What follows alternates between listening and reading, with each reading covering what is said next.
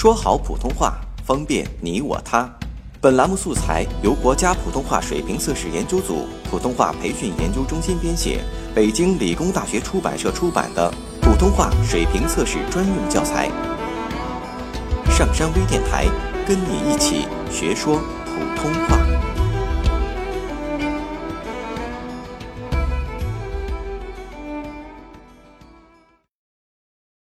作品五十四号。有一次，苏东坡的朋友张鄂拿着一张宣纸来求他写一幅字，并且希望他写一点关于养生方面的内容。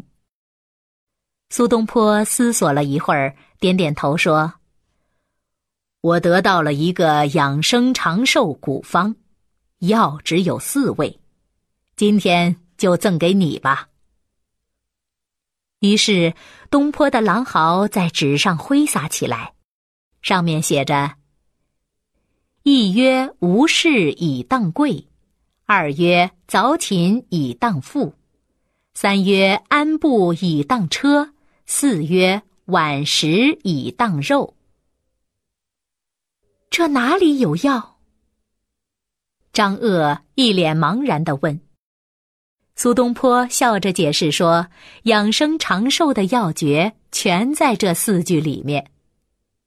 所谓‘无事以当贵’，是指人不要把功名利禄、荣辱过失考虑的太多，如能在情志上潇洒大度、随遇而安，无事以求，这比富贵更能使人终其天年。早寝以当富。”指吃好穿好，财货充足，并非就能使你长寿。对老年人来说，养成良好的起居习惯，尤其是早睡早起，比获得任何财富更加宝贵。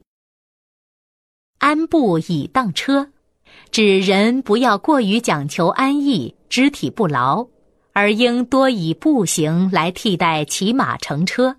多运动才可以强健体魄、通畅气血。晚食以当肉，意思是人应该用以饥方食、喂饱先止，代替对美味佳肴的贪吃无厌。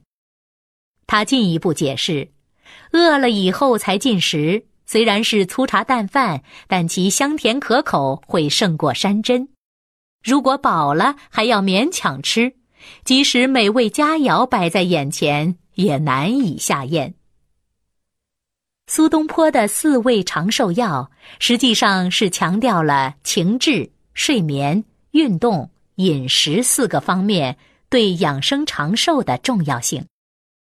这种养生观点，即使在今天，仍然值得借鉴。